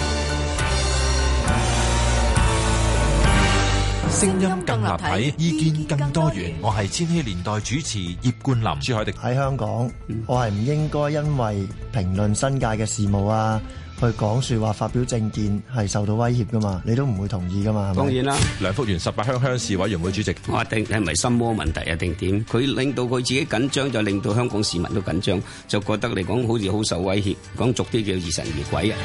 香港電台第一台，你嘅新聞時事知識台。如果你有子女喺二零一一年十二月三十一號或以前出生，又預備俾佢喺二零一七年九月，入讀官立小學或資助小學一年級，你就要喺今年九月五號至三十號期間，向你子女就讀嘅幼稚園或幼稚園暨幼兒中心索取小一入學申請表。你亦可以喺教育局或各區民政事務處攞到申請表㗎。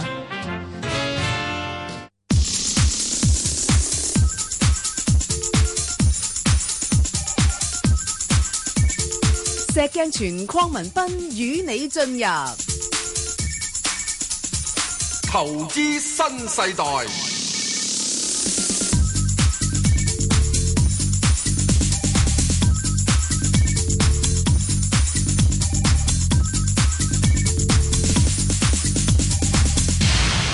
好啦，翻嚟外匯就請嚟呢個花旗銀行高級副總裁張敏華小姐啦，阿 Catherine。 Hello 啊，邊個隻係早早早晨，喂，Catherine 啊，嗰個誒日本又好，呢個誒誒聯儲局又好，嗰啲意識咧，其實都冇咩太話太特別嘅地方，嗰個外匯市場好似相對安定啦，係嘛？係啊，我諗呃誒。特別係大家睇個美金啦，因為呢，雖然我就覺得聯儲局短期就佢對十二月加息嗰個就放晒聲氣㗎啦，但係我諗今次嗰個誒呃議息嘅重點就大家睇緊佢出年嗰個加息步伐係點啊！而家睇到呢，就似乎聯儲局嗰啲官員呢對出年個誒呃即係展望呢都係比較審慎啲嘅。原本佢哋自己都估可能出年會加三次，而家都係兩次啦。呃所以因為誒美國嗰個加息嘅幅度可能出年啦會比預期溫和呢。亦都令到啲高息貨幣咧上翻晒嚟喎，好似係咯澳洲係紙咁啊又上翻七十六喎，嗯樓市都誒冇咁好，咁但係都即係都算係表現比較強一啲啦。咁嗯所以我諗咧嗱，去到呢個星期啦，議息就議完啦，咁我哋又再向前望啦，下一個焦點係咩咧？呢個星期咧都會有好多聯儲局嘅官員咧會出嚟講嘅，經濟數據就冇乜啦，但係咧就誒、呃、聯儲局方面咧，我哋見到咧，譬如十個有份投票嘅咧，八個都會出嚟講嘢喎，咁佢哋嗰啲言論咧都會令到市場咧可能比較緊張一啲嘅。咁另外就美國方面啦，留意翻今個星期咧就會係誒、呃即係總統選舉辯論啦，星期一會有第一場啦，咁啊睇下跑馬仔方面個情況係係點樣啦。咁同埋咧就誒、呃我諗大家會留意下即係英國方面嗰個情況，見到個磅咧嗯都即係穿咗一點三零，咁呢啲都係誒、呃相信係嚟緊呢個星期大家比較大嘅一個焦點啦。咁-咁日元呢？日元你而家唔理佢咯，當-當佢嗰啲日元日元，其實咧， QQ 我覺得日元 Q QQ 但 日元咁咧，日元咧，我諗你都係睇翻即係誒一百至一零三附近嘅水平啦。其實咧呢個 range 呢一路都冇變。咁而係家咯日元好似見到喂都唔喐嘅，又開完會又講完細嘢，又話做埋咩微調啦，都唔喐啊係咧咯。我諗兩方面嘅啦。第一咧就係如果睇嗰個方向，因為其實佢哋嚟緊都可能會比較少做 QE 㗎啦。咁啊睇下啲誒財政政策或者佢講話針對唔好針對個匯價，針對翻佢哋個誒債息方面可能做啲微調。咁呢個其實咧係誒有機會就見到個日元就係有區間上落嘅情況，因為咧嗱，你話如果日元日元要好強嘅話，即係要誒呃穿到一百落翻去九十五嘅，咁一定係一啲比較突發嘅事件。唔知係咪特朗普選情係啊係上升會令即到係避係其中險啊一種啊係啦避險，一係咧就係誒誒見到日本央行嗰、個、呃、即係誒、呃、寬鬆措施係大刀闊斧咁樣做，即係誒嚇你哋一跳，啊咁就可能令到個日元去翻一零五樓上。如果唔係咧，你見到咧嚟嚟去去講嚟講去都係一百至一係零咯三，咁我諗誒、呃短期嚟講呢一個誒區間應該都係暫時會維持，日元就冇乜大嘢睇啦。如果真係大家想揾下嗯邊一啲貨幣誒、呃譬如比較可能喐動比較大啲，我反而會覺得大家可以留意下隻鎊嘅，因為鎊方面呢，誒、其實幾次穿咗一三零都穿唔到，一點三零都穿唔到落去啦。咁但係因為都開始講即係脱歐方面嗰個影響啦，咁所以呢，就誒、呃如果技術走勢嚟睇呢個鎊呢，其實有機會去翻一點二八至一點三零呢個區間嘅。我哋自己花旗對於未來零至到三個月嘅預測呢，都覺得隻鎊可能會試翻一點三呃誒一點二八附近嘅嗰啲水平嘅。即咁係嗯另外大家係啊係啊，覺得鎊方面大家有咩諗法呢？係咪可以-可以-可以-可以，誒，沽佢呢？如果見到個勢弱啊嘛，我哋-我哋係投資市場係咁㗎啦，我哋挫弱扶強㗎。係啊，咁啊最緊要誒，呃我哋話 trend is your friend 啊嗯嘛，係咯梗係跟住個趨勢係啊去走啊，同個趨勢做朋友。所以我諗咧嗱誒榜方面咧兩睇啦，嗯咁誒、當然啦，我哋覺得佢誒、呃其實而家都仲係有沽嘅誒空間嘅，咁但係即係我諗下邊唔會太多啦，可能都係一點二八五零附近啦，咁啊擺翻個指示位喺一點三一附近，即係因為其實佢穿通常穿咗一點三一，佢會試下一點三三，但係嗯好短暫嘅啫。咁、另一方面咧，我相信咧好多時個榜一跌咧，大家就誒、哎啊要去讀書啊，或者要想買樓啊，或者嗯買酒啊要石 Sir 唔係係啊，就就就諗。咁我覺得個榜咧，其實誒、呃我一路都覺得可能佢一點三零樓下買你個勝算會比較高啲咯，係即係一點三二、一點三三高追就冇乜謂嘅，因為次次都係嗰、個、呃、升勢都係比較短暫啲，同埋呢一兩個月誒、呃即係大家開始傾脱歐咧，個榜應該都係比較弱啲咯。阿 Cashman 咁誒歐羅嗰邊咧，似乎佢又冇乜點樣受到榜嘅拖累喎，會唔會有啲交叉盤嘅問題咧？我相信咧歐羅兩方兩睇，因為嗱，如果你歐洲資金，你要喺個榜走，嗯咁你一係拍咩咧？一係拍美金。係一係拍歐羅，咁好多時即係佢哋本土啲錢咧，都係即係拍翻落隻誒歐羅嗰度嗯咯。咁啊、歐洲方面咧，其實你話誒、呃、經濟數據好好就唔係㗎啦，不過咧亦都係睇佢都睇得出佢都冇乜寬鬆措施可以出嚟做㗎啦。 係咁啊所以咧誒、啊呃我諗嗱，如果你話兩隻即係比較誒、呃、區間上落嘅貨幣咧，我覺得係誒、呃即係呢個歐羅同埋 yen 紙咧。都會係相對比較區間上落一啲，因為美金嗯咧其實歐羅係真係好睇隻美金嗰個走勢添嘅，因為如果你話頭先我哋提到。誒、美國真係可能出年嗰個加息步伐係會慢嘅呢？嗯咁、其實歐羅會係一個受惠者嚟嘅。咁我哋所以睇誒、呃可能歐羅嗰個 range 都係一點一零至一點一三呢個 range 嗯嗰度增持就會機會比較大一啲啦。咁誒、呃嗯如果話誒話邊只啊想跌得多，講個磅啦，話邊只位仲有啲想上升水位，即係誒偷下雞諗下呢？係咯咁我哋可以大家諗下留意下只誒澳洲紙啦，因為呢，誒澳洲紙方面呢，其實嗰個 range 即係嗰個區間呢，一路都係零點七四至零點七七呢個區間嘅啫。咁啊呢排因為誒美國即係議員息呢已經上翻去零點七六啦，咁大家可以留意翻啦，幾次佢都係誒少少地啦，咁可能去翻零點七七誒樓上都會有機會試一試嘅。上次我哋都見到咁嘅水平，啊嗯因為你低息呢，其實冇噶，啲錢又去翻啲咩呢？又揾啲有息嘅嘢做啦。咁係所以你見到呢個十年期嘅誒、呃、國債息孳息率呢，都落翻去一點六一附近嘅，即係啲錢都係去翻個債市。咁另外就係揾翻啲高息貨幣去投資嗯啦。咁、所以暫時個去向都應該係咁啦。咁佢但係都而家都挨近0.77㗎喇喎，水位唔-係啊，唔差唔多多喎。水位就唔係好多係咯咯，嗯咁所以我諗大家可以諗下，誒、即係誒、譬如有啲數據唔好，可能中國數據唔好，咁啊誒低翻啲，但係都誒、我見到應該係比較偏強嘅，或者可能嗯喺啲區間度揾啲誒產品係炒 range 嘅，係有啲產品都可以即係誒，即係喺個 range 入邊咧誒有啲，譬如啲掛鈎嘅產品啦，咁嗰類咧就可嗯能喺呢段時候都可以諗下做，即係水位係唔多，但係就係因為高息啦，就收住息先啦。 OK，咁另外一隻睇返就係樓指呢，好似相對比較弱啲啊，弱啲，嗬？係啦，冇錯，係啦。係啊係啊。點解呢？樓樓指咧，因為其實咧就我諗大家都係炒緊嗰、個即係講緊減息。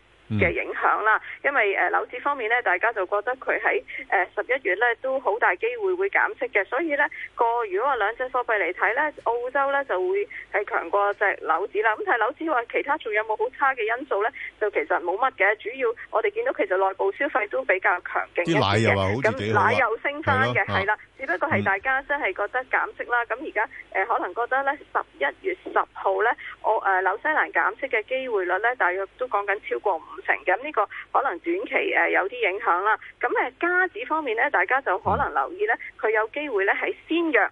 後強嘅走勢嘅，咁點解我話先弱呢？因為最近呢，其實誒加拿大啲無論係經濟數據都係即係做得唔好啦。咁、最近出嘅誒呃啱啱誒呢個 weekend 即係出嘅數據呢，亦都係比市場呢預期差好多。咁見到隻加元呢，都係呃誒比較弱一啲嘅。咁、可能而家我哋見到啦，個加指呢喺上星期五收市講翻去到譬如一點三一附近啦，咁、可能有機會上翻一點三美元對加元去翻一點三二樓上嘅。但係長線嚟講呢，我諗個油價方面都會對個加指係有啲支持嘅。見到個油價最近都強翻啲，即係強強弱弱咁啦。但係其實你都係見到個油價，譬如下邊睇四啊二，上面睇四啊七，都係呢個區間係上落。長線嚟講，我諗出年個油價會可能比今年強翻啲，咁所以可能個加指就大家留意翻佢可能弱啲咧，咁大家可以誒諗下吸納少少啦。特別好多人去加拿大本身係都有啲物業啊會做啊咁樣。係，咁啊，另外一隻呢，就-我-我今日真係買大包㗎喇，即係專登問一問呢，你哋啲老外，即係留威嘛，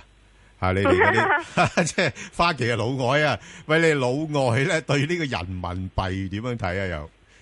人民幣咧，即係嗱，我諗呢最近曾-曾經試過劫-劫息啊嘛。夾一夾啊，啊，夾一幾夾多-幾多-而家-而家回返晒㗎啦。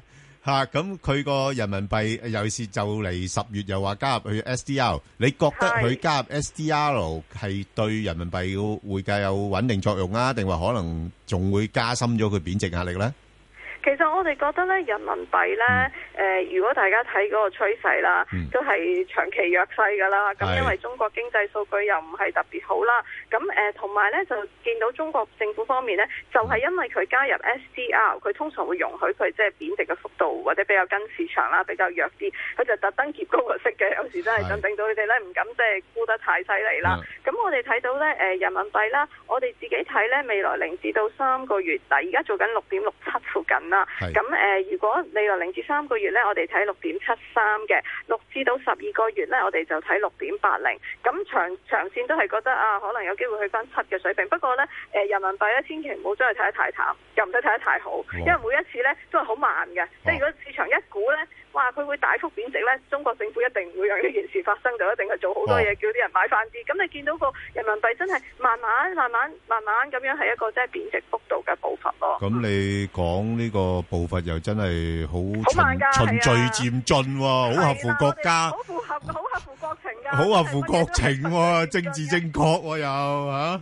呢個係即係舞台上面嘅年報，係係啦 OK，係啊好講埋金啊，Catherine，金點好啊睇？嗱，金方面呢，誒、其實我哋覺得金呢就都係一個一直都係一個避險嘅功能啦，所以你見到呢，佢次次去近翻每安士一千三百蚊美金呢，都係繼續。擺喺度，即係唔會話有好大嘅弱勢嘅。特別係呢，而家大家覺得個選情開始緊湊啲。嗱，因為你睇到嘅希拉里呢，雖然我哋講嗰啲州份佢領先嘅幅度又再次好似大翻啲，但係呢，其實你睇到呢一啲我哋叫做遊離嘅州份呢，似乎特朗普嗰個誒呼聲呢就比較高啲嘅。同埋有啲人呢，就唔又唔中意希拉里，又唔中意特朗普，中意投啲誒、呃第三個或者第四個候選人嘅。咁所以呢一個情況呢，其實令到希拉里嗰、個即係選情呢，我哋覺得係有緊張嘅情況嘅。誒、特朗普贏嘅機會呢，我哋覺得都唔細㗎，都有四成㗎。咁市場都開始慢慢 price 緊啦。所以避險嘅情況之下呢。嗰啲誒國庫券又已經炒到咁高呢，就真係擺隻金嘅。所以金方面，我哋覺得大家見到一回呢，就可以買翻啲作為一個即係對沖翻個風險咯。咩咩位度啊？你覺得？咁我諗誒、呃其實嗱，而家譬如琴晚收市嘅一每安士一千三百三十幾啦，咁、嗯其實誒、呃我諗即係挨近翻每安士一千三百二十蚊附近，都係一個幾好嘅吸納嘅機會啦。上幾次我哋都見到去到一千三百六十嘅水平嘅。 OK，齊晒，唔該，Catherine，唔該。唔該。投資新世代，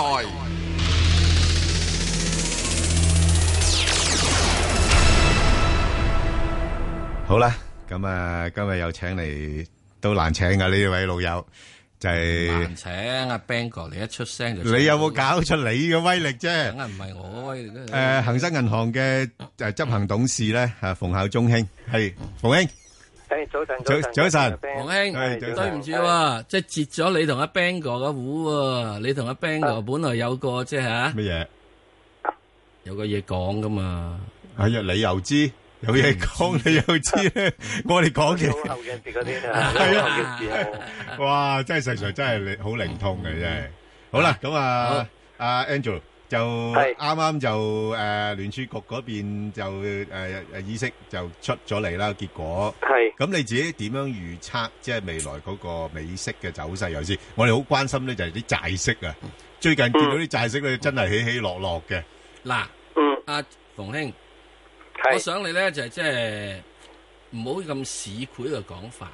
係點啊我想你仲多少少色即是空係啊，空即是色，比比較上啊，係比較上呢個禪少少，係有啦禪味嘅講法，係係啦啊，真係係啦啊，啊，好，咁有啲難度喎吓，冇難度，好對你嚟講啊絕對冇難度嗯。好，交個波俾你。嗯哇！啊咁咪咁，如果你話咁，你而家咪好中性嘅啫。如果你咁講就即係一點啊，即係如果你喺而家個息大概係譬如十年國債係一點六誒作為中位咧， 咁咁如果你係覺得誒冇冇即係冇睇冇睇法嘅，基本上啊，即係空即是息啊，咁啊嗯即係佢又係都係喺一點五啊到一點八啊之間上上落落嘅嗯啫，即係你唔需要為佢上到一點七，你又好擔心。落到一點五，你又唔好擔心咯，係嘛？即係佢嗯啊即係唔好兩頭騰啦，唔好兩頭係騰雞啦咁你就唔好心心隨色轉啦啊！À, 係啦，嗱呢啲咁樣嘢係咪啊？嗱，呢呢啲真係博士生嚟㗎啦，係咪 啊？嗱呢啲所以你話唔係揾阿馮兄嚟係啊講，點講到呢咧？呢呢啲 oral defence 啊，即係所謂啊，即係都都唉，唔好心隨色轉，唉。係係嗯啦，因為佢基本上，如果你睇翻睇翻過去幾個月咧，如果佢上到一點七，你好驚；或者落到一點五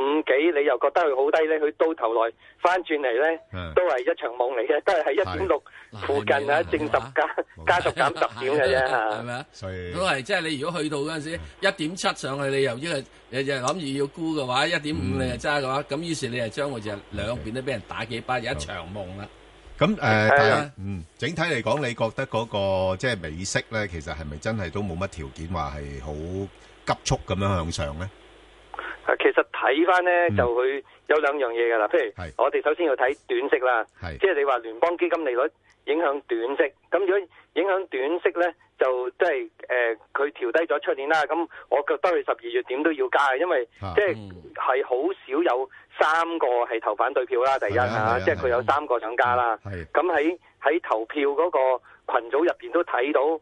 誒、誒呃加息嘅誒傾向係大咗啦。嗯咁第二就係亦都會影響佢嘅公信力啦。如果佢真係一次都加唔到，係嘛？係啊即係講咗咁耐，一次都加唔到，都影響誒聯邦儲備局嗰嗯啲，即係佢每次都又有俾啲指導啊嘛。咁如如果你個指導性永遠都啊冇個指導作用係消失嘅，咁你你又講咩都冇人理你嘅，咁咁就失去咗嗰個人。成日都要跟住市場調低嘅。係，係。係。喂，咁啊，阿-已經-阿馮，已經指極都唔到啦，係嘛？係啊。嗯咁我覺得佢今年加一次，同埋佢調低咗呢，出年，嗱，出年佢就話加兩次，咁呢，加兩次呢，就，誒，市場當然又唔信啦，市場而家批先呢，嗯即係折讓呢，出年係加一次啦，咁我覺得，即係其實一次兩次都對個市場，如果你-你唔係心醉境轉呢，其實冇乜分別，而且呃可能係一個，誒，買入或者，誒，呃嗯高價沽出嘅機會嚟嘅啫，嚇，即係始終都唔係，但係個長息呢，我又即係當然新債王就話會掂到兩厘啦，咁但係即係掂到兩厘都係一個好低嘅水平啊！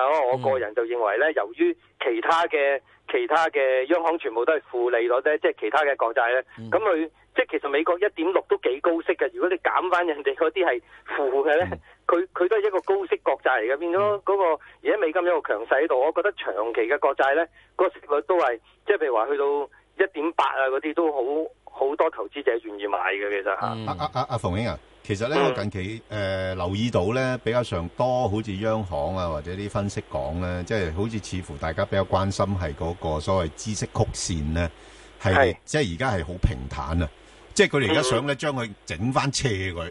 喂，點-點解要整返斜嗰條線呢？有咩含義喺嗰度呢？對個經濟嗰方面。首先咧就我可以，我可能係錯㗎 咁咁，但係咧最主要講紫色曲線嗰個就係日本央行啦嚇。係啊係啊。咁如果你市場佢話要整斜條紫色曲線咧，佢就係希望大家有個啊紫色曲線斜咧。如果喺經濟理論嚟嗯講咧，就係佢希望咧創造一個咧大家覺得有通脹。係。嚇、因為你斜咧，即係有通脹啊，啲短息將來會上啊，同嗯埋即係通脹會帶動短息上啊。咁係一個希望你啲人就唔好唔使錢又唔投資，嗯因為你覺得有通脹，嗯你先會使。即係除咗話而家水浸金山啲錢冇晒出路之外咧，另外一個誒、呃即係紫色曲線咧，係創造一個通脹嘅預測噶嘛。係係。咁而家日本最慘就係驚通縮噶嘛，其實。不過呢、個如果你問我咧，佢如果淨係純粹指日本上個禮拜四嘅嘢咧，我就覺得佢唔係想，即係佢當然都希望有通脹啦，但係佢廿年都冇通脹噶啦。係啊係啊咁我你問我，我就覺得佢兩個字嘅啫，技窮。記圖。基本係啊上根本你印錢印銀紙都冇用，因為啊你印到負利率咧，你係啊再負啲，啲人都唔會借錢做生意嘅。係啦即係證明如果你係係負咗，喂你幾時可以借錢有息收咁咁過癮嘅嘢？啲人都唔借去做生意咧，係就你再負多少少，佢都唔會做噶。嗰盤生意唔係多廿五點，即係個息減多廿五點就做生意噶嘛。嗯咁所以你問我咧，嗰、個紫色曲線咧，我就我就覺得係一個技窮嘅顯示，就多過咧係係話真係佢由呢、個誒、呃印銀紙最去轉為一種新嘅誒、呃即係新嘅高招啦嚇。喂，阿阿阿馮英，其實我有感覺咧，就係似乎而家市場咧，即係對於你哋呢啲即係央行玩啲花招咧，佢哋覺得係冇冇乜作用嘅。即係頭先你話佢想可能製造就係話一種感覺，就好似誒誒誒誒有個通脹啊咁，係令到去改變啲人嘅行為啊嘛。嗯。咁但係啲人都唔都都睇穿晒你啲嘢嘅話，你有冇作用咧？咁嗱，因為你已經係希，即係大家做期待你做啲嘢。如果佢唔做啲嘢，嗰日個 yen 都可能穿埋一百噶嘛。佢點都要係做啲嘢㗎，係嚇即係你你都係要調衡個市場心理，即係啲個市場。所以我而家又牛喺度一零一啊，咁樣喺度牛係啊啊係啊如果唔係嗰日嗱，嗰日佢當然你話誒。即係所以好似阿石 Sir 咁講嚇，即係回都即時空，回都係即時息嘅嗯啫。即 係因為因為佢佢嗱，你覺得啊佢佢做嘅嘢冇用，可能你係想去買，即係懟落一百，你覺得有用，你可能買上去一零二噶嘛，係咪？係啊係啊係啊都係咁，結果大家都即係兩邊都有啲人喺度磨下磨下咁樣，嗯即係意見分歧嘅時候，央行就最。既然佢冇能力推高個經濟或者推個，即係希望大家借錢做生意，佢都希望你唔好再懟落去一百樓下咁㗎啫，即係你完全唔做就嗰日已經穿咗一百㗎啦。阿馮兄，嗱你嗰日就诶玩花款啦，加多個 Q 落去啊，咁嗯下次又開會啦，咁你係咪三個 Q 咧搞夠？咁佢佢而家其實都我我都係覺得除咗美國同埋中國之外咧，其實其大部分央行都係技窮嘅，即係你睇譬如話英國上次佢想買債，佢都買唔到啊！即係想買都買到，唔係你嗯話想想殺雞殺錢，咪想拆直升機錢，唔係你話殺殺，你要有人接噶嘛？你呢家抌落嚟都冇人要係嘛？咁咁即係都係呢啲都係好似石 Sir 咁講啦，平常心睇佢做咩嘢又未必話要，即係對央行做嘅嘢無需太大反應，除咗美國之外啦嚇。美國就真係有個即係佢佢加息就，如果佢真係加好多次息，當然就誒、呃即係會抽緊抽緊全世界嘅人跟啦嚇。咁、即係美美國嘅央行都仲有啲威力㗎嚇。喂，咁啊，阿馮兄，咁我又，呃，感覺到呢，《心經》裏面有一句叫不生不滅啦。咁而家我哋係咪處於不生不滅嘅狀態呢？ 即係想-想數開心，呃，呃，快樂一下又唔快樂得去邊，唉，想-想-诶，嗱，你首先有一樣嘢，如何達到不生不滅咧？係咯先要涅盤。 係啊，係啊，究竟涅槃啦。啊涅盤之後， 你先不生不滅啊嘛。嗯係啊，未到，有味道。經過咁多個浪，你投資新世代。